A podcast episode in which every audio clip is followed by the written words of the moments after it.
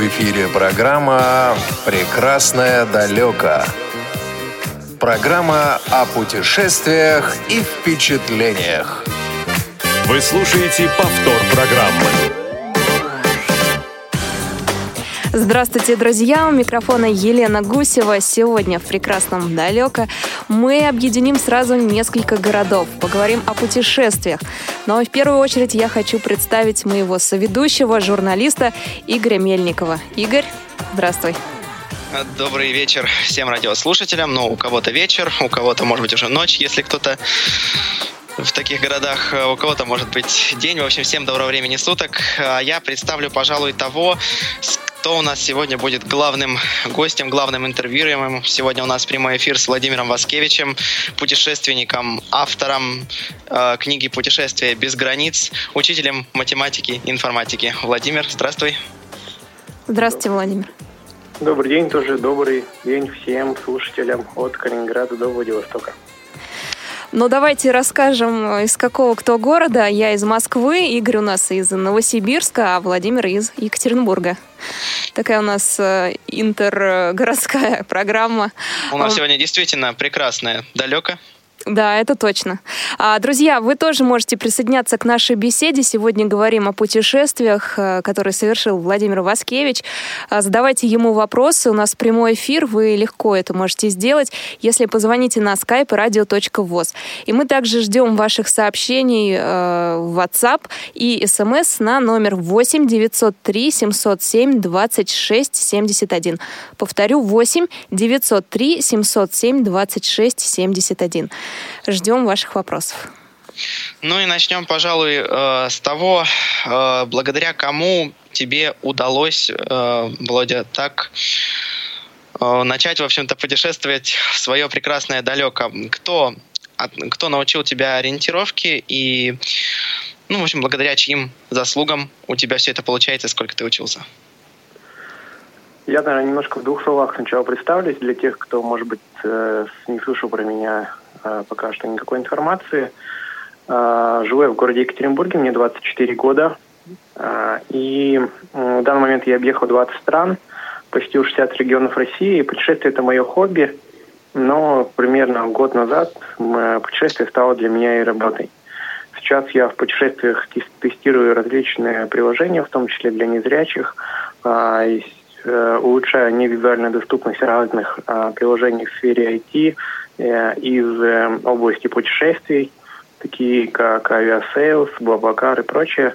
И э, познаю мир, познаю мир через новые города, страны, самое главное, через э, местных людей.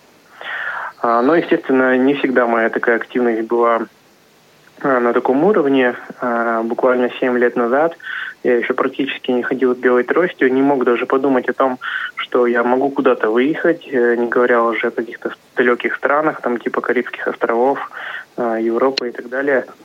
А, но благодаря э, людям из Екатеринбурга, это незрячие тоже активисты, Михаил Войцеховский, а, и Олег Колпачиков, они а, в один прекрасный момент побывали в моей школе, где я учился.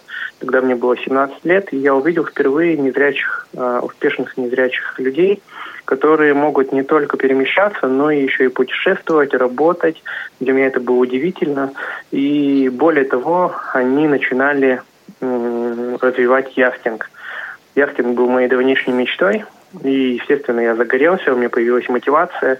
Благодаря этой мотивации я очень быстро научился ходить, ездить между городами.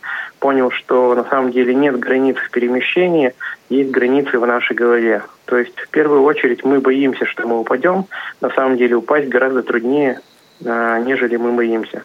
Это первый момент. Второй момент, который я понял, что люди готовы помогать, готовы, прям очень даже хотят. Единственное, что не всегда они знают, как это делать, но, как правило, 99,9% людей они всегда готовы помочь, если об этом их попросить.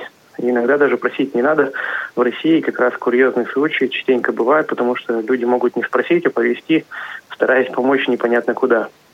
Ну, о курьезных случаях мы поговорим чуть позже, а пока скажи, как ты преодолел, вот ты говоришь, преодолеть границы, что помогло тебе преодолеть э, те границы, которые тебя окружали, ну, в частности, школу, из нее как-то все-таки нужно было выйти, пойти, э, родители, может быть, как-то препятствовали? Э, мне повезло с родителями, очень они меня всегда понимали. А, во-первых, они, я учился в, в пригороде Екатеринбурга, а родители, мой родной дом был за тысячу километров. То есть по умолчанию с 7 лет я уже жил, как бы, можно сказать, в интернате, но все равно это уже самостоятельная жизнь.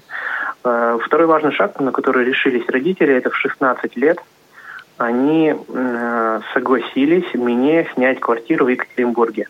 То есть я уже 16 лет ездил в школу, будучи в 11 классе, самостоятельно, э, и все началось с слипшихся пельменей. Вот, потом пошли пасты, пловы, и так по мере нарастания я понял, что, опять же, это возможно, это реально. То есть сначала обжигался, резался, было и кровищи было много. И звонил маме, говорю, все, я уже не знаю, что делать, опять это все пригорело. Вот. Но со временем я понял, что у меня пропал самый главный страх к эксперименту. Потому что незрячий человек, он должен постоянно, на мой взгляд, э, экспериментировать, это первое, и все время пробовать это сделать как-то по-другому, потому что традиционным способом не всегда у нас получается взаимодействовать, да, с каким-то объектом, там, программой и так далее, нужно всю, жизнь придумать какую-то альтернативу.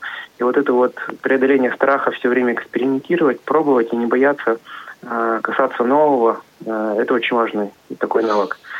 Собственно, после этого я начал потихоньку выходить, вот после знакомства с ребятами из Екатеринбурга, я начал потихоньку выходить самостоятельно, там плюс еще появилась, так сказать, первая любовь, это дополнительная мотивация. Девушка была из другого города, нужно было ездить, тоже там цветы, за цветами надо сходить, за конфетами надо сходить, за шампанским сходить, и, соответственно, это все побуждало к активным действиям. А, и, как говорил э, мой один знакомый, Хочешь научиться чистить картошку, ее нужно просто как можно больше чистить. Так и в ориентировке. Да, так и в ориентировке, да. Хочешь научиться ходить, просто нужно больше ходить. Начинал с синяков, падений, ломали трости. Ну вот да, вот первый шаг, как это было? Вот самый-самый вот первый раз, когда ты вышел да, на улицу, помнишь да, ты, как это было? Запомнилось что-нибудь? Да, самый первый раз я сбежал из школы, потому что я понимал, что у меня был очень хороший воспитатель, с которым я договорился, а остальным пришлось немножко слукавить. Вот. Э, у меня, конечно, были люди, которые там страховали в определенном месте, но я из Верхней Пышмы отправился в Нижний Тагил. Чтобы вы примерно понимали, это с двумя пересадками. Ты сначала из Верхней Пышмы добираешься на автобусе и э, метро до автовокзала, и оттуда уже на междугороднем автобусе до Нижнего Тагила. По времени это сколько занимает? Около трех часов. Ну, то есть на которое время ты сбежал из школы? Не на три же часа, получается, правильно? Нет, я на весь день. То есть три часа утром уехал, потом весь день провел в Нижнем Тагиле и вернулся обратно уже поздно вечером. Э, счастливый и четко понявший, что э, ходить можно, и даже в незнакомом городе люди готовы помочь. То есть ориентировки тебя конкретно никто не учил? Ну а, вот, вот до этого момента. Все думают, как бы, вот мое мнение, что все думают, что чтобы научить ориентировки, нужно несколько лет учиться. На самом деле меня в школе учили несколько лет ориентировки, но я до этого не начал ходить, то есть я никак не мог решиться на первый шаг, чтобы пойти. Да. Я знал кучу разных способов, там, э, как э, ориентироваться маятником, другими там всякими техниками, но это мне абсолютно ничего не давало. Самое главное в ориентировке – это решиться решиться мне помогла вот эта вот мотивация, жажда к путешествиям и жажда э, жить так же, как вот те активные незрячие ребята, там Миша, Олег. Э, поэтому э, именно вот решение и понимание четкое, что я так буду всегда ходить, и вне зависимости там какие страны, города, пришло вот когда я первый раз отправился самостоятельно, это у меня получилось. Э, я ехал на мастер-класс, кстати, там Олег проводил мастер-класс, и на мастер-классе стал один из незрячих таких уже взрослых, даже пожилых людей, сказал, хорошо, вам вы уже по пять лет ходите, вам это легко говорить. А я вот недавно ослеп, я такой стою, говорю, это типа сегодня моя минута славы, я первый раз в жизни пошел. Да, здорово. переломный момент. Это был переломный момент. Я когда приехал уже обратно в школу, лег в постель в интернете, я понял, что я хочу жить так, и это вот это мое. Что жизнь прекрасна. Ну а что было за побег из школы? А, на самом деле все лояльно обошлось. Э, воспитательницы меня потом прикрыли. Они увидели живого, здорового. Видимо, я настолько просветлел в лице, что они поняли, что свершилось что-то великое. На тот момент ты был единственный. У нас есть э, сообщение от э, слушательницы. Мария спрашивает. Друзья, вы, кстати, тоже можете присоединяться к эфиру. У нас на связи путешественник Владимир Васкевич. Э, многие о нем слышали. Есть возможность задать лично вопрос. Присылайте смс и сообщение в WhatsApp на номер 8 903 707 26 71, а также звоните, если хотите лично задать свой вопрос на skype radio.voz. Мария спрашивает, какие виды транспорта вы опробовали, освоили? Владимир? Ну, естественно, транспортом номер один является общественный транспорт в городе любой. Это трамвай, троллейбус, метро и так далее. Основное передвижение по странам я использую междугородние автобусы и поезда как самый бюджетный вариант а, и самый безопасный, да, совокупность там цена-качество, так скажем. А, очень часто летаю самолетом. А, по России всегда пользуюсь практически Блаблакаром. Между городами очень дешево, выгодно, удобно. И в том числе пробовал а, автостоп, сплавы на байдарках, а, яхтинг, в товарниках ездил. Ну, в общем, приходилось а, путешествовать по разным на велосипедах, в том числе на тандемах. Так что обширный опыт достаточно в испытании разных транспортных средств. Что больше всего нравится? Яхты? А, ну, яхтинг это уже реализованная мечта. Как бы, вот знаете, иногда очень, очень сильно хочется, хочется, ты потом этого достигаешь, понимаешь, что все, уже точка кипения прошла, уже неинтересно. Сейчас я к яхтингу отношусь очень спокойно. Я сейчас э, больше изучаю именно средства обычного перемещения, да, там поезд, э, самолет, автобус, бабакар, но чтобы сделать это как можно бюджетнее. То есть разные лайфхаки, возможности где-то сэкономить, какие-то скидки и так далее. То есть вот я сейчас именно увлекаюсь и посвящаю все свои путешествия вот таким вот моментам. Хорошо, давай все-таки еще немножечко вернемся к школьной теме. Скажи, ты один был, кто вот на тот момент, э, на момент, так сказать, побега, на момент э, ближайших месяцев, кто вообще в школе вот так перемещался? Или были еще незрячие, которые, ну, могли все-таки сами как-то позволить себе выйти из школы? На самом деле так получилось, что в последние два класса, которые вот впереди меня, да, и передо мной, э, никого не было. Э, из незрячих практически там все были очень-очень сильно слабовидящие, но слабовидящие. Они либо ходили самостоятельно, либо просто не ходили самостоятельно вообще, э, хотя и видели. Вот. У меня и был один еще незрячий парень, который э, был у меня в команде, когда я занимался спортом по голболу. Он был у меня на три или на четыре, наверное, даже года старше. Он тоже бегал самостоятельно, но там вообще парень был сумасшедший, он даже без трости гонял. И он даже ездил из своей деревни на, мо- на мотоцикле э, по проселочной дороге до Пышмы, потом закидывал мотоцикл в кусты и шел в школу пешком. У него Прекрасно. был такой ботинок с э, железной нашлепкой – чтобы он как бы периодически касался этой железной шлепкой края дороги, чтобы ориентироваться, по краю он едет или не по краю. Ну, в общем, человек, Это да. да. Я не буду рассказывать его дальнейшую историю, она не очень счастливая, вот, но был такой человек очень активный. Ну, и есть как бы сейчас. Вот. Ну, то есть ты против таких вот э, экстремальных, так сказать, видов ориентировки? Не, ну я, я не говорю о ходьбе без трости, я говорю вот именно о вот, мотоцикле, там, может быть, как-то еще. Я сто процентов за безопасность, поэтому у меня были возможности и мои путешествия на Эльбрус, э, спрыгивать там э, с высотки с помощью ну, вот этой веревки, я забыл, как она называется и так далее. Но я, если ты чувствуешь, что ты не готов, то не стоит, да.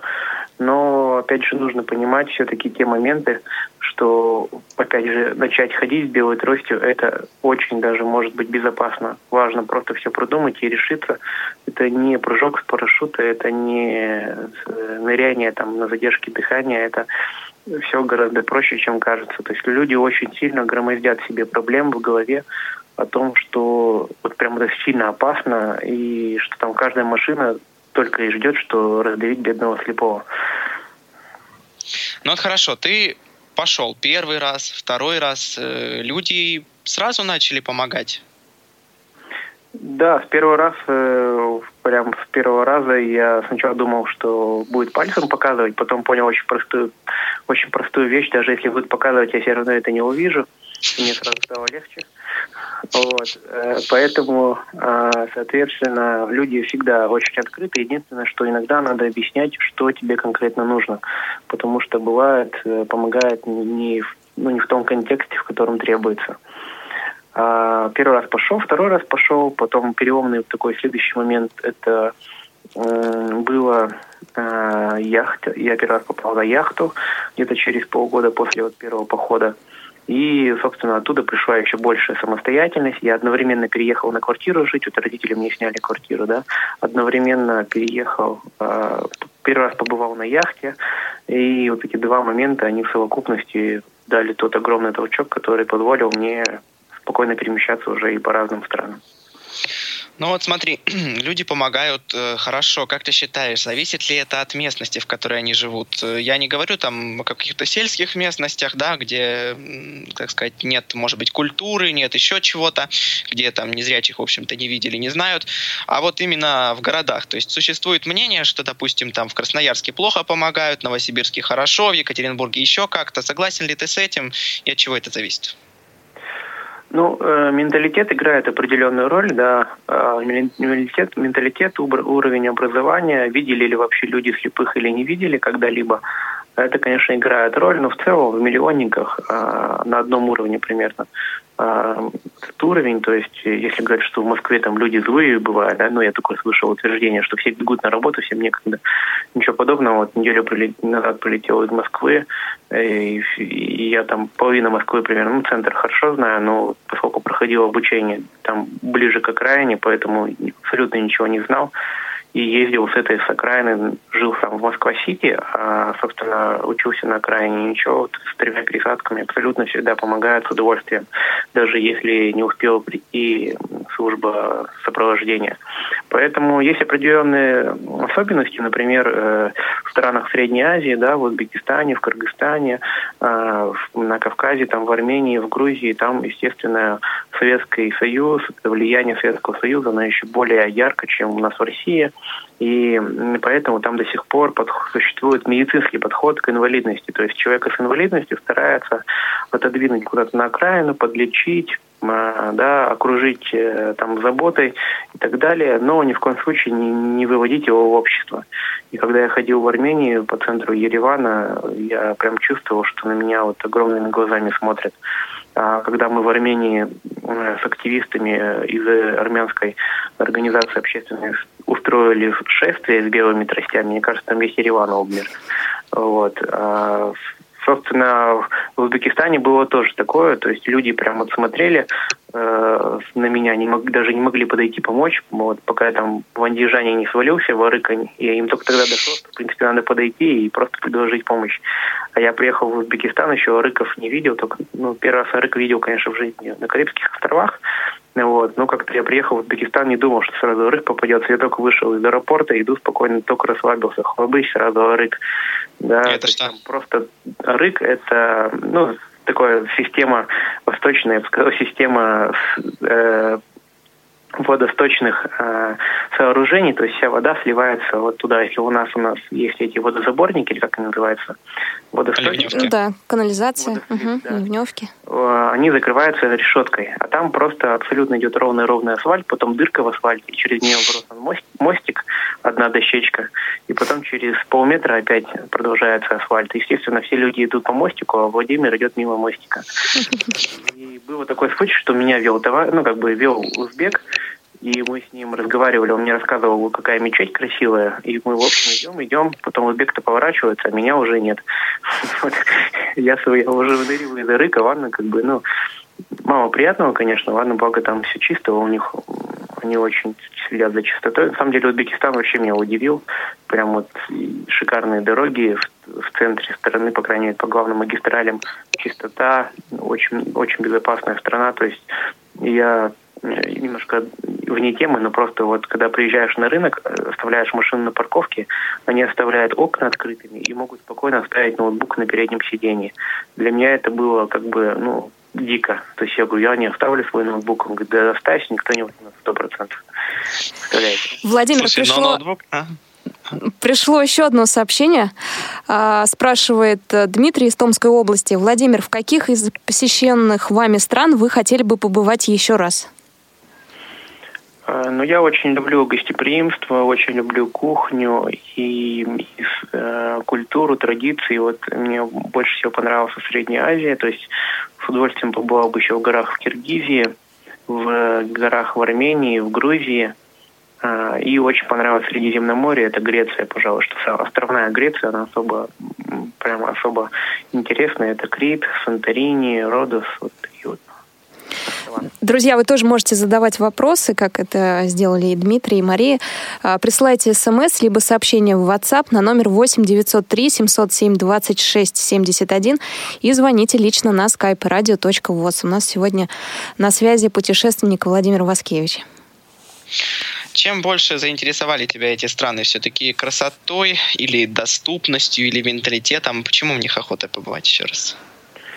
Ну, во-первых, это особый уровень гостеприимства. То есть, вот, если ты в Грузии попал на свадьбу, ты считаешь, можешь спокойно на неделю дочеркивать всю свою жизнь. Кроме свадьбы там... Ты попадал? Ничего. Да, у меня был опыт, но мне чисто случайно Сколько? унести ноги на второй день. Повезло. Либо, либо, либо сейчас, либо никогда, да. Одна свадьба такая была? Да, там гуляются, и прям там каждый человек является гостем, и у них э, не очень обидится, если ты уедешь. Вот. Ну все, завтра переселяемся в Грузию. Да, причем это вот, ну и в Узбекистане также, но в Узбекистане не попадал, правда, на свадьбу. Ну вот, в Армении на день рождения тоже был, там тоже могут гулять спокойно несколько дней, э, особенно если юбиляр. Вот. Э, эти страны, ну и кухня. Я очень люблю готовить восточные блюда. Мое коронное блюдо – это плов. Э, у меня есть даже тренинг э, тимбилдинговый, то есть на построение командного взаимодействия в молодых компаниях. Плов – это же блюдо такое, э, в котором очень много ингредиентов всяких разных. Я предлагаю в темноте приготовить вот каждый свой ингредиент, то есть почистить, потом все это совместить. И если команда действовала сообща и на должном уровне, то получается, соответственно, очень вкусный плов. Ну, с всякими там упражнениями, шутками, прибаутками. Вот. И, в частности, я в Узбекистан как раз ездил совершенствоваться. То есть я приготовил э, в шести городах. И в каждом городе он разный. Там в Андижане один, в Ташкенте другой, в Самарканде третий, там в Бухаре четвертый. Все э, узбеки очень гордятся, что вот в Бухаре он там готовится только, э, допустим, в алюминиевом казане, исключительно в алюминиевом, там особого какого-то сплава и так далее. Вот. На самом деле не всегда это отличается по вкусовым качествам, но как бы тонкости, восточные есть тонкости. Но они тебя сами этому научили или ты где-то вычитал эти рецепты? Ну, я стремился как бы познакомиться с местными людьми, напроситься на мастер-класс. То есть в Ташкенте прям удалось в ресторане с поваром пообщаться. Я плов там начинает готовиться с утра. Я приехал прям к самому началу. Он меня пригласил. То есть он стоял, готовил, я ему помогал, ассистировал. Их не удивило, что помогать будет незрячий человек? Да, были определенные границы, то есть он сначала не поверил, что я даже могу лук нарезать, потом показать все-таки мастер-класс, что я очень могу быстро и тонко это делать, и э, тогда только появилось какое-то доверие. До этого была определенная граница, то есть даже казаны не хотели подпускать, говорить, типа, обожжешься там и так далее. Вот. Ну, пришлось продемонстрировать, засунуть руку в казан и обжечь, как бы. Вот, тогда только получилось. Ну хорошо, вернемся, наверное, к Армении. Вот э, ты говоришь, что там можно оставить ноутбук на переднем сидении, его ни у кого, никто не украдет. И знаешь, почему-то захотелось э, задать вот какой вопрос. Э, крали ли когда-нибудь средства ориентирования, трость? И если да, то что потом приходилось тебе с этим делать? Э, за 7 лет путешествия грабили один раз, украли iPhone в Париже в 10 округе, не останавливайтесь, в Сен-Дени. Вот, я приехал, думал, все, Париж, город мечты, все... Расслабились. Да, да, да, да, все ждут тебя, только, да, только отвлекся, все, у меня как раз это был 14 год, только-только вышел iPhone 5s, мне из Америки прислали в подарок, я такой счастливый, иду по Парижу с iPhone 5s, достал, отправил кому-то фотографию, сделал селфи, положил в карман, все, тут же черные ребята, ну не будем, да, говорить так, э, да, ну я знаю, что это какие ребята, какая национальность, но не буду говорить, в общем, потом уже выяснили, да, через полицию, но, в общем, телефон мне все равно не вернули, э, телефон куда-то уплыл, и никакой найди iPhone, там и остальные программы обеспечения, и блокировка мне не помогла. Вот. Э, закончилось всем тем, что в полиции в Париже в этом же десятом округе на меня так посмотрели, сказали, типа, извините, сэр, да, ну, если, если вы, конечно, хотите искать свой iPhone, заполните, пожалуйста, заявление на французском языке. А помогать переводить не захотели? По-французски «bonjour, monsieur» знаю, и по-английски, и так более-менее еще чуть-чуть общаюсь. Они говорят, что, ну, извините, мы ничем не можем помочь, ищите тогда переводчика. Еще наших ругают. Владимир, а я так понимаю, что вы человек э, достаточно открытый, и плюс с чувством юмора тоже можете и подшутить и на тему, на которые э, редко кто э, шутит из медперсонала, например, увидев незрячего человека. Э, насколько важно быть таким, э, с таким характером, когда отправляешься путешествовать? Насколько важно открывать себя перед тем, как э, что-либо да, просить у людей, чтобы они открылись для нас, путешественников? Да, очень классный вопрос. А как раз вот, ну, вот это вот юмор, и самая ирония, они всегда тебя выручают. Они прям очень сильно выручают, потому что, ну, незрячему так или иначе все равно какие-то очень часто казусные моменты ты попадаешь, да, в ситуации жизненные, и умение вот выйти из ситуации благодаря шутке, да, посмешить себя, то есть как-то с ней сгладить, да, случившуюся ситуацию и рассмешить окружающих, да, то есть пошутить. Бывает э, какие-то неловкие моменты, тут ты какую-то придумал шутку, и сразу э, общение наладилось. Поэтому это очень важно, и вот самой иронии нужно не бояться, прям вот с удовольствием, с э, чувством, с толком, с расстановкой, с наслаждением. Э, вот э, у меня есть какие-то заготовленные вещи, какие-то бывают, э, приходят прям вот в походе, да, э, и, в принципе, это очень сильно помогает коммуницировать э, более качественно заготовленные вещи, которые помогают тебе в походе, это, например, что?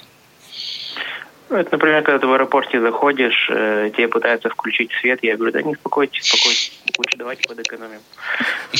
И ребята такие сначала с большие глаза, потом доходят, начинают смеяться, и вроде все нормально. Да, меня, конечно, всегда по, по, в аэропортах поражает эта ситуация, когда ты, я извиняюсь за выражение, ты бежишь, тебе очень хочется в туалет, да, ты бежишь по аэропорту, ну, не, там не по московскому, например, в Ростове у меня такой был последний раз. Я, значит, из Армении прилетаю, бегу на пересадке, час я бегу, ищу туалет, а нету сопровождающего.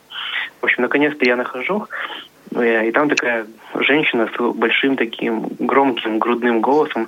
Вам, куда? Я говорю, «Э, в туалет. Он говорит, так, так, погодите, у нас тут есть схема. Сначала исследуем схемы. Я говорю, женщина, мы, может быть, обойдемся без схемы? Я говорю, как-то очень... Ну, мы что, зря делали, что ли? Вот тут умывальник у нас, вот тут у нас туалет. Вот если прямо пройдете, а там, чтобы понимали, сам туалет ну, меньше двух квадратных метров. Да? Но схема очень подробная я, я понимаю, что, ну, все, шансов нет, пришлось изучать, как бы. Она, вот, а потом говорит, ну, если вдруг что, зовите. Я говорю, да ладно, уж как-нибудь разберемся. Такие были вещи. Гиперпомощь, или как это называется по-правильному, да, часто бывает. А, Владимир, а подскажите, пожалуйста, в аэропорту вообще э, бывали случаи, когда вас не хотели сажать, либо, опять же, проявляли какую-то активность э, слишком, да? Вот именно связанное с аэропортом случаи. Да нет, в принципе, в аэропорту никогда проблем не было. А, какие-то моменты были, когда, ну, там, я единственное, что не понимаю, э, так сказать, целесообразности и распределения ресурсов, когда для слепых вызывают амбулифт, э, садят тебя на коляску и т.д. и т.п. Да? То есть это, ну, Даже такое взгляд, бывает? Нелогично, да, и, к сожалению, вот э, в городах, где это практикуется не так часто, да, например, там в городе Ош, в Бишкеке, да и в российских городах таких, не самых центральных, постоянно там по аэропорту мобилизуют целую армию, чтобы проводить слепого. С меня бывало четыре человека провожало охранник. Я, я, я такой идущих шучу, Экскорт. говорю, я с тобой вроде денег, денег не несу, да. Отпустите меня уже на волю. Ну вот видишь, не только ты за безопасность, но и они тоже, они просто понимают, поддерживают твои все идеи. Ну да-да-да, видимо видимо. Ну, просто они понимают, что если со мной что-то случится, то их, за их безопасность уже никто не ответит. Друзья, у нас есть Сейчас возможность прерваться, немножко отдохнуть, а у слушателей э, появляется возможность дозвониться на skype radio.voz, задать свой вопрос э, нашему гостю, путешественнику Владимиру Васкевичу. Он сегодня на связи. И э, также мы принимаем смс и сообщения в WhatsApp на номер 8 903 707 26 71. Услышимся через несколько минут. Не успели послушать программу в прямом эфире? Не переживайте. В субботу и воскресенье специально для вас мы повторяем все самое интересное за неделю. Не получилось послушать нас в выходные? Не страшно. К вашим услугам наш архив. Заходите на сайт www.radiovoz.ru. В разделе «Архив» вы можете скачать любую из программ и послушать ее в удобное для вас время. Радио ВОЗ. Мы работаем для вас. В эфире программа «Прекрасное далеко». Программа о путешествиях и впечатлениях.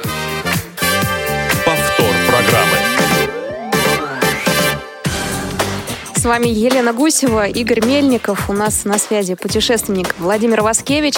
Э, друзья, вы можете присылать сообщения э, смс, э, сообщения в WhatsApp и смс на номер 8 903 707 26 71, а также звонить на skype radio.voz. А, да, снова всем здравствуйте. В прошлом часе, а, точнее, в прошлом в прошлой половине часа, да, а, Владимир сказал, что в основном люди помогают, но не все, так сказать, умеют помогать. А, какие такие самые интересные были курьезные случаи у тебя, Володя? И также, наверное, может быть, э, радиослушатели кто-то, если поделится своими курьезными случаями, и можно будет спросить Владимира, как бы он поступил, в общем-то, в той или иной ситуации. Ну, самый, самый типичный момент, это когда ты идешь спокойно по улице, тебе надо перейти дорогу прямо, тебя подхватывают и переводят тебя налево, или вообще буквой «Б». Молча, э, да, молча, сжав зубы, делая геройский поступок. Вот. Ну, где-то примерно уже посередине дороги, когда вы уже перешли трамвайный рейс, и ты говоришь, ну, мне вообще-то назад. Он говорит, да? Ну ладно, пойдем назад, и вы начинаете на красный свет быстро возвращаться назад. Вот. Э, очень часто девушки путают право и лево. Это, к сожалению, да, это очень часто. Один это причем, дел... самое что интересно, что это очень важно периодически, особенно, допустим, в том же Омске, где вот эти вот, у них там есть такая система вот этих ливневок, о которых тоже мы разговаривали в предыдущем получасе, когда идет маленький тротуарчик, а справа идет очень такой большой-большой скат в эту самую ливневку. И если начинающему человеку в ориентировании, да, сказать, что правее, а не левее, ну, может да, произойти. Достаточно э, курьезный случай был по поводу права-лева.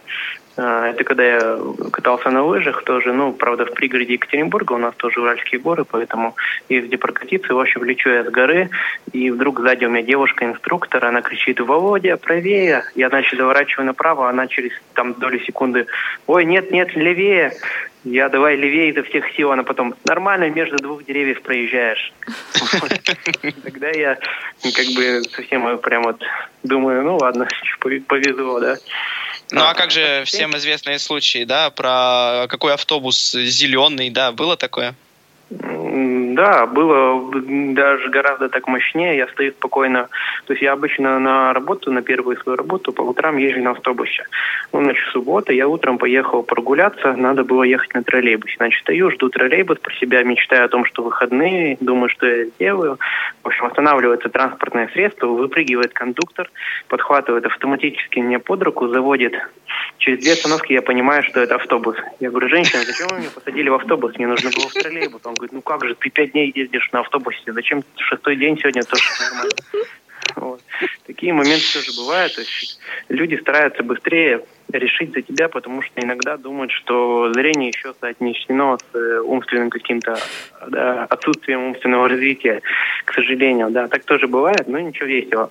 Э, один раз э, около метро меня подхватил человек, судя по жаргону, э, из мест недавно, так сказать, побывавших, не столь отдаленных, недавно побывавших, да, там, и, в общем, на определенном жаргоне, ну, без мата, корректно, но типа парень, там не переживай, но я не буду да.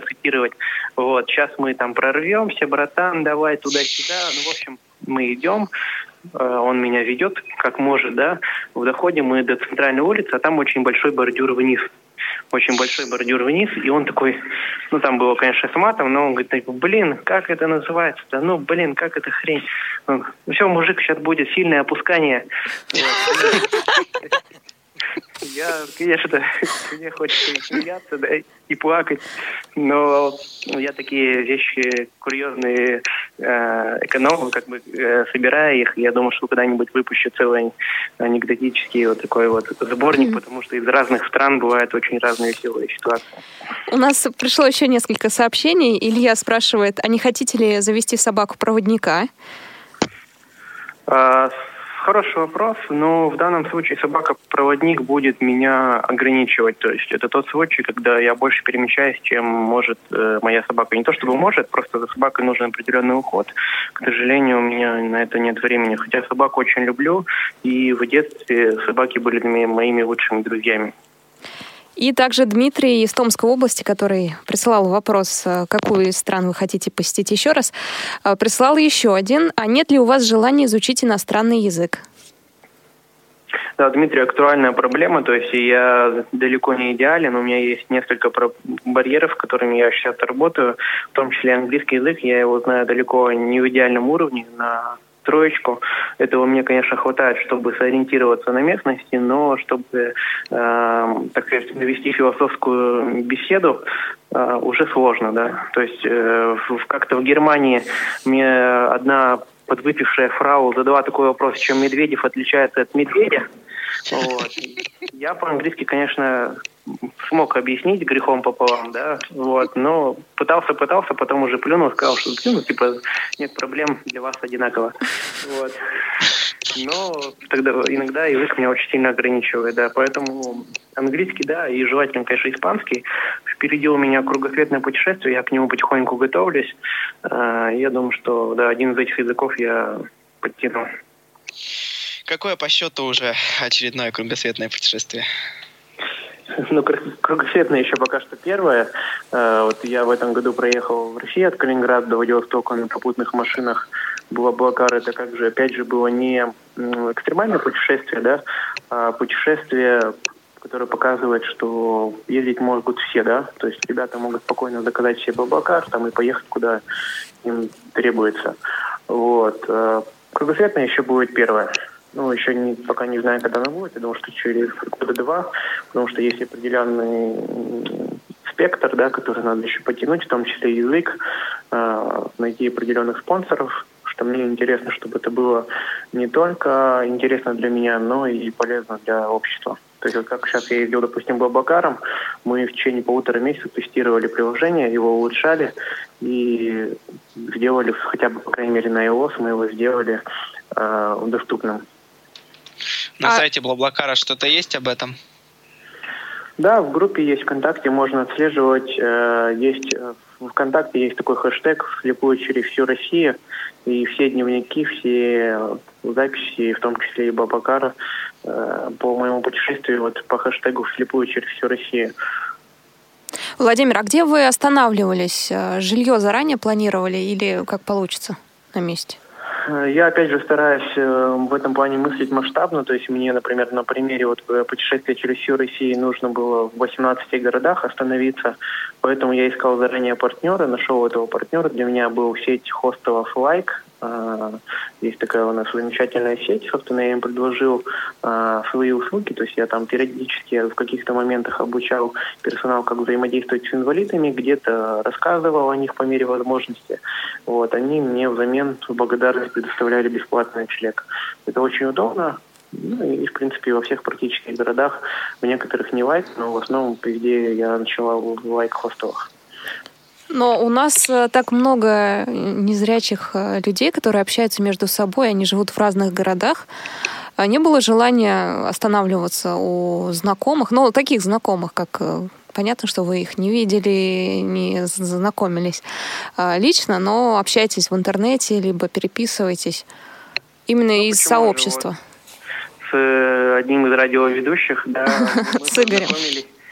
Да-да-да, с Игорем мы познакомились как раз через интернет, а лет так через 5-7, наверное, встретились в рамках одного, да, одного из моих путешествий. Он пригласил попутно в гости, и я уже не раз у него был с удовольствием еще раз повторю, не один раз это, э, это да, приятное действие и приглашаю его в том числе к себе в гости. Вот он пока все не едет. Ну, вот все пока как-то нет возможности вырваться. А вот смотри, э, к нам в Новосибирск не так давно приезжала Диана Гурцкая. Я задал ей вопрос о том, что может ли она сказать, э, вот, ну, она же тоже много где была. Я ее спросил, может ли она назвать какой-то город самым доступным. Ответа как-то как такового не получил. Вот хочу сейчас спросить об этом тебя, да, можешь ли ты назвать какой-то город, ну, самым доступным или, может быть, чем-то поразившим тебя в своей доступности? В России и не только. Я бы, э, я бы выделил бы Казань выделил бы Казань, ну и центр Сочи, наверное. Ну, понятно почему, да, то есть э, универсиада, Олимпиада, но в Казани подошли более масштабно, на мой взгляд. А, самая гениальная вещь, которую они там сделали, Э, которые они там сделали, они адаптировали метро. У них все метро абсолютно практически, насколько я знаю, может быть только центральная станция, но я был на трех станциях, и на всех трех станциях полностью есть тактильная плитка, и не требуется служба сопровождения вообще в принципе, да. То есть они все равно могут тебе ее предложить, но ориентируясь по тактильной плитке, я первый раз попав в метро, я спокойно доехал до нужной мне станции. То есть я у людей спросил, какая, на какой остановке выйти мне надо. Все, и по тактильной плиточке к нужному вагону э, спокойно дошел. Э, также очень много тактильной плитки на улице, очень хорошие улицы, там много вот этих вот прямоугольных перекрестков, это очень удобно для незрячих, да, не прямоугольных, а под, под прямым углом, да, перпендикулярно. Ну, понятно, да, без закруглений. Вот. Э, естественно, но и самый высокий уровень это Москва, Питер, но ввиду того, что города очень большие, скажем так, в центре это на высоком уровне, а, скажем, там в Южном Бутово, ну, это на соответственном уровне. Вот, э, поэтому, как бы сказать, вот Казань, насколько мне удалось посмотреть, и не только главную, да, э, не только э, главные улицы, вот, еще очень мне нравится эстакада. Это тоже удобно, в том плане, что дорогу не нужно переходить там по светофору, можно перейти по эстакаде. Это, конечно, надо подниматься, опускаться, да, колясочники спасибо не скажут, но незрячим очень удобно. Ну, а вот э, насчет пиара все-таки вот таких каких-то отношений, сглаживания, так сказать, границ и прочих вещей. Вот э, ты говорил шествие с белыми тростями в Армении. Чего вы добились этим шествием и как оно происходило? А, ну, в принципе, в некоторых городах и проводим такие мастер-классы. Там я провожу там какие-то общественные организации, которые по, по месту уже там находятся. Или, допустим, у нас э, раньше, когда-то я работал в организации «Белая трость», было такие моменты, да, они проводили. А, дело в том, что а, кардинально мир не изменишь, но привлечь внимание – это очень важно. Я просто приведу пример, что вот в Армении, когда еще начинала там «Белая трость», а, в Армении создавать вот эти вот э, шествия и так далее. Через два года в Армении там построили яхтенный яхтенный клуб, построили турбазу для людей с инвалидностью, где они могут отдыхать на озере Сиван. И это, и это возникло не с нуля. То есть это благодаря в том числе вот таким шествиям, то есть там в том числе на шествии познакомились с одним из бизнесменов, там э, подключилась э, дочерняя компания Росатома и создали огромный кластер для людей с инвалидностью. В Армении до этого ничего подобного не было. То есть вот, в принципе, это показатель того, что э, сейчас, кстати, в России даже, насколько я знаю, нет яхт-клуба, который мог бы принимать людей с инвалидностью. А в Армении на озере Сиван он есть. Ну а как это происходило, вот это шествие? Одно ли оно было? Ну, э, мы просто организуем ряд мастер-классов да, по городу. Обычно это университеты, то есть э, обязательно школа для незрячих, да, обязательно я всегда выступаю в школе для незрячих, если есть такая возможность, особенно в странах других, да, ну и в России в том числе. А потом я выступаю всегда в университетах, э, перед какими-то компаниями, ну и, допустим, назначаю там определенный день, когда всех приглашаю. Если получается организовать какой-то концерт, это замечательно, но приглашаю каких-то активистов, ребят заранее знакомлюсь по интернету. И так начинается, там бывает 10 человек выходит с тростями, бывает 100 человек, по-разному зависит э, от возможностей города, от возможностей организаторов, от бюджета, конечно, тоже зависит, но всякое бывает. Иногда и 10 человек могут повернуть э, жизнь в совсем другое направление.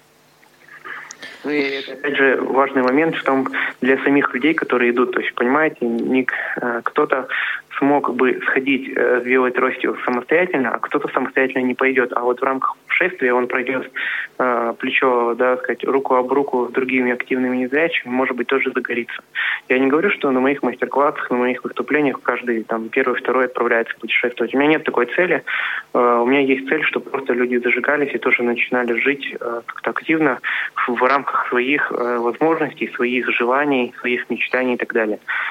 Опять же, не каждый начинает путешествовать, э, не каждый начинает ходить самостоятельно, но обязательно на каждом мастер-классе там один-два человека зажигаются, потом звонят, делятся своими успехами. Вот, э, ну, в том числе, вот когда я идет Калининград до Владивостока, несколько, там, около шести-семи ребят начали путешествовать, ну, кто-то начал ходить, это всегда прекрасно, замечательно. Ну, а вот этот момент... Сообщение ага. есть от Елены. А, друзья мои, я напомню, что можно присылать сообщения в WhatsApp и SMS на номер 8 903 707 26 71. Елена интересуется, где найти вашу книгу, Владимир. Игорь а, говорил о том, что... Угу. Да, да просто автор книги говорил, но, наверное, нужно сперва про нее рассказать чуть подробнее. Да. А, книга «Путешествие без границ» — это как раз ну, это такой сборник. А, первая часть, а, первые две части, всего четыре части. Первые две части посвящены, а, собственно, преодолению как раз истории моей, моей истории преодоления. Как, как раз вот как я потерял зрение, это был рак сетчатки в два года, как я, собственно, отправился первый раз в поход самостоятельно с белой тростью, как я учился в школе, как я преодолевал свои страхи, хождение с тростью, э, публичных выступлений и так далее, и так далее. А вторая часть, она э, прикладывает ко всему этому мои тренинговые знания, то есть как я планирую, я делюсь своими опытом планирования, тайм-менеджмента, то есть у меня свои какие-то есть уже наработки, инструменты, и делюсь в том числе какими-то общеизвестными моментами, которые вот известны всему миру, но я их использую как-то по-своему. А, а вторые вот э, две части, третья и четвертая, это про то, как экономить на путешествиях. Э, третья часть вообще построена таким образом, что там 11 глав, и смысл в том, что прочитая главы с 11 с 1 по 11 вы должны составить свой полноценный план путешествия, то есть реализовать эту поездку, начиная с момента, как избавиться от страхов, да, путешествовать, заканчивая как, тем, как можно зарабатывать в путешествиях. А четвертая часть э, это мои дневники из разных стран.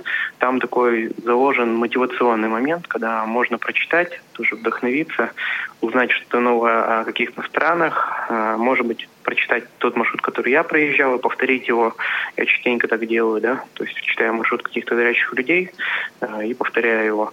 Вот. Э, книга сейчас вышла в электронном варианте, вышла в печатном варианте в тысячу экземплярах на данный момент и вышла в аудиоварианте. Э, мы нашли очень хорошего артиста драматического театра Екатеринбурга, заслуженного артиста России, который прочитал эту книгу. Его зовут Андрей Кылосов, и она существует в том числе в аудиоварианте. Ну, по определенным причинам, естественно, эта книга не бесплатна, потому что это мой труд. Это первое. Во-вторых, я искренне считаю, что некоторые вещи, в том числе книги, должны все-таки по возможности доставаться не за бесплатно, потому что это э, э, очень сильно влияет на отношение к этой книге. Если книга досталась бесплатно, ты ее не так ценишь, как если бы ты за нее заплатил. Вот. А книгу можно найти на данный момент в некоторых магазинах в городе Екатеринбурге, в других каких-то городах, но проще всего ее найти в моем блоге «Путешествие в темноте», э, ВКонтакте, э, Фейсбуке или написать мне в Инстаграме. Блог называется «Путешествие в темноте» или «Trip in the Dark» по-английски написать тебе в Инстаграме. То есть Инстаграм это более такая социальная сеть, в которую выкладываются в основном фотографии. Что у тебя в а, Инстаграме, ну. кто помогает тебе делать фотографии? Пытаюсь помогать делать, опять же, прохожие. А, если жена со мной путешествует, иногда фотки хорошие делает моя жена. А, я периодически ищу в городах фотографов, то есть если я останавливаюсь в каком-то городе надолго, я ищу профессионального фотографа, чтобы делать полноценную фотосессию, потому что нынче фотографии – это неотъемлемая часть моего продвижения, и я понимаю, что чтобы достаточно поддерживать определенный медийный уровень, а, нужно хорошее фото и хорошие посты. К сожалению, всегда на это есть время, но я стараюсь вести, в том числе Инстаграм. Инстаграм труднее всего вести, поэтому самые основные вещи узнать в момент, где я нахожусь, вы можете всегда ВКонтакте, в блоге путешествия в темноте. А в Инстаграме все это более долго происходит, но в том числе я использую Инстаграм, потому что это один из самых продающих э, социальных сетей в настоящее время. У вас появился еще один подписчик только что. Всего 350 подписчиков у Владимира. Мониторите онлайн. Да. Инстаграм, к сожалению, да. Инстаграм, к сожалению, плохо развиваю, потому что нет на это просто времени. То есть там ВКонтакте у меня ну, где-то около 2 чем-то тысяч на моей странице и где-то около двух тысяч в блоге. А вот э, на Facebook и на Инстаграм не всегда хватает времени. Но там тоже можно узнать про мои истории. Но вот когда ты отправляешься путешествовать, допустим, э, повторяешь чей-то маршрут, э, ради чего ты это делаешь? Больше все-таки ради того, чтобы самому получить какие-то эмоции или ради того, чтобы, так сказать, продвинуть народ, то есть рассказать им о том, как могут незрячие, что могут незрячие, и научить самих незрячих? Ну, ты, собственно, ты сейчас сказал о двух моментах, да, то есть о личном интересе, да, и, собственно, о общественной деятельности касается черт флеш, флеш-работе, да. То есть э, для меня сейчас продвижение, а, мои мастер-классы, выступления, во-первых, надо понимать, что а, я здесь выступаю в меньшей части для незрячих, в большей части все-таки для зрячих, потому что незрячих не так много. Я всегда стараюсь уделить время и свое внимание, чтобы выступить в школе, там, в каких-то детских садах перед родителями незрячих детей. Но их гораздо меньше, чем просто обычных слушателей а, без ограничения по зрению, которым тоже нужна мотивация, потому что 90% из них там, ну не 90, но 70% живут по принципу работа-дом, работа-дом, и о выезде куда-то а, мало кто думает. То есть я придаю тоже определенную мотивацию обычным а, участникам моих мастер-классов, поэтому я совмещаю. Для меня это работа. Сейчас я выступаю на разных конференциях. Естественно, я выступаю уже за гонорары, да, в основном. А, ну и стараюсь все-таки общественные инициативы всегда поддерживать, потому что я прекрасно помню, что первый мастер-класс, в который я попал, да, к Мише коллегу, он был бесплатным для всех, и это изменило мою жизнь. Поэтому я тоже стараюсь все-таки выступать и как Я знаю, это такая подстава бывает у а, некоторых а, сотовых, операторов. сотовых операторов. Да, когда час проходит ровно, то он отключается автоматически. А, надеюсь, что у нас э, останется время, чтобы с Владимиром попрощаться. Ну, а пока Владимир с нами снова связывается, связывается, расскажу о таком интересном случае, когда он был у нас в Новосибирске. Так получилось, что Владимира пригласили на совершенно незапланированный мастер-класс. То есть он планировал выступить в библиотеке, дать там, в общем-то, интервью некоторым газетам и потестировать нашу тактильную плитку на нашей набережной, которой, кстати, недавно был выпуск программы из регионов. И э, получилось как раз так, что буквально в этот день Владимира пригласили еще в одно место. Это Институт социальной реабилитации НГТУ Новосибирского государственного технического университета, где Агентство развития социальной политики города Новосибирска проводило мастер-класс для своих волонтеров, которых они как раз-таки обучают работе с э, людьми с ограниченными возможностями здоровья, попросили Владимира дать мастер-класс э, по тому, как, в общем-то, вести себя с незрячими, как с ними обращаться, так сказать, и показать, на что они способны. У Владимира это, надо сказать, блестяще получилось абсолютно, то есть ничего не было запланировано, но такое, это не было ощущения, что это не запланировано. Небось, юморком, да, с историями из жизни. А, потому Конечно, что... может быть, Владимир даже что-то сейчас об этом скажет. С нами ли он? Еще пока нет. Пока нет, да. Друзья, я хочу напомнить вам, что если, может быть, кто-то потом будет слушать нашу программу а, и возникнет вопрос, а мы не успели задать Владимиру его, то присылайте на почту свой вопрос радио собачка радиовоз.ру мы передадим Владимиру обязательно. Он на связи. А, я наш гость, да, да путешественник Владимир Васкевич. А, чем хотел закончить? Тем, что, собственно, если есть среди радиослушателей люди, желающие начать путешествовать, то это не значит, что я там за каждый маршрут прошу денег там и так далее. С удовольствием пишите. Я всегда готов подсказать, помочь и всегда рад общению, поэтому всегда проще всего мне написать ВКонтакте, а, позвонить по телефону. У меня все телефоны в открытом доступе. Можете спрашивать по возможности. Я могу вам помочь построить маршрут, там подсказать, где, что и как лучше сделать в том числе. Ну а тем, кто еще не начал ориентироваться, но только хочет, возможно, даже помочь подстроить свою жизнь? Э, могу пригласить, да, на мастер-класс, возможно, он изменит жизнь. Владимир, а когда вы планируете кругосветку начать? Примерно есть уже какие-то сроки? Я думаю, что это вот э, ближ... два года, через два года, ближайшие два года, то есть, скорее всего, это будет осень, э, скажем, получается, 2020 года. Но это же не значит, что за два года вы никуда не отправитесь э, путешествовать. Нет, конечно. У меня сейчас уже горит Шенген, просто я сейчас занят э, покупкой недвижимости, и э, пока, к сожалению, о путешествиях не приход, немножко приходит, приходится позабыть, и учитывая, что у меня сейчас уже третья работа, э, плюс еще очная учеба, и все это достаточно громоздкое вместе устройство, да, поэтому, ну, у меня есть годовой Шенген, так что я периодически выглядываю, да, билеты и могу куда-нибудь сорваться. Мне, конечно, посложнее, чем ребятам москвичам или ребятам из Питера.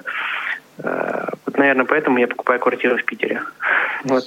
Э, так что скоро путешествия будут еще более доступными. Кстати, всем радиослушателям советую э, замечательную группу ВКонтакте. Это не реклама, это личный опыт. Она называется «Способы путешествовать почти бесплатно». То есть ВКонтакте просто в группах вводите способы путешествовать почти бесплатно. И там ребята, энтузиасты, они выкладывают различные лайфхаки, как можно сэкономить на разных э, видах транспорта, там, отелях и так далее. У нас остается уже совсем, не, э, совсем мало времени, но позволь, наверное, последний вопрос постарайся вкратце на него ответить. Э, когда ты приезжаешь в город, ты проводишь мастер-классы, в том числе и в такой форме. Ты берешь незрячего и ведешь его в полной темноте. Как удается проводить такие мастер-классы в городе, где ты, где ты совершенно не знаешь никакой местности? Причем я так понимаю, что перед тем, как незрячего вести по темноте, ты не обследуешь местность. А, ну, тут просто достаточно знать, собственно, куда ты идешь, то есть какой-то конкретный адрес, а там во-первых, язык до Киева доведет, и не только а, навигатор в помощь. И самый главный навык любого незрячего человека – это доброжелательность. Умение общаться с похожими на улице, и они тебе подскажут. Даже бывает, там, китайцы, например, ничего не понимают ни по-русски, ни по-английски, но они все равно куда-нибудь тебя приведут, а там тебе помогут. Ну, прямо буквально несколько минут осталось. Мой последний вопрос. Владимир, а вот вам легко говорить, вы мужчина, и автостопом, и бла-блакар. А девушкам-то, как вы думаете, такие путешествия доступны? В, в одиночку, понятно, что без мужской компании. Ну, у меня есть знакомые девушки, которые путешествуют автостопом из Москвы в Таиланд, правда, они зрячие. Вот, я считаю, что не совсем не очень их адекватными девушками, на самом деле, если честно сказать, ну, в хорошем такой шут, шуточной форме, да, но отчаянные девушки меня побоялся. Экстремалки такие, да? Отпустить, да, там свою дочь, например. А, но опять же, а, все возможно, да. Ну, наверное, девушкам лучше, по крайней мере, начинать точно с э, традиционных э, путешествий на поездах, автобусах. А, благо, что Блаблакар, кстати, является достаточно безопасным. Вряд ли вы говорите зря, что это достаточно угу. опасно. То есть, если подбирать определенные отзывы на сайте, это все можно. То есть там найти. можно отследить, какой водитель, да? Ну, естественно, да. Угу. То есть, если вы отслеживаете на сайте и видите, что у него 150 отзывов положительные и 2-3 отрицательных, то с этим человеком можно ехать, да. Если у него 150 отрицательных и 2-3 положительных, то, ну, наверное, не стоит. Вот, поэтому в этом плане и как раз Бабакар, он достаточно бюджетный. Ну и автобусы. Автобусы – это транспорт, который самый бюджетный. Самом поезда и самолеты не более дорогие. Автобусы, да. В России не так они развиты, к сожалению, а вот по Европе можно из любого города в любую точку Европы спокойно уехать. Спасибо большое. Разговор получился очень интересный. Мне понравилось. Владимир, Игорь, спасибо огромное. Я очень надеюсь, что эта программа кому-нибудь поможет, э, многим людям поможет. Начинайте ориентироваться. На самом деле ничего здесь страшного нет, и это нам доказывает Владимир. Э, если это делать не зажатым, так сказать, не бояться да, делать это с чувством юмора, с чувством все. самоиронии. Все другие слова за кадром уже. Э, у нас был на связи путешественник Владимир Васкевич, э, веду, э, ведущий Игорь Мельников, Елена Гусева. Друзья, до свидания, путешествуйте и не бойтесь. Всем всего доброго. Повтор программы. Прекрасное далеко. Путешествия и впечатления.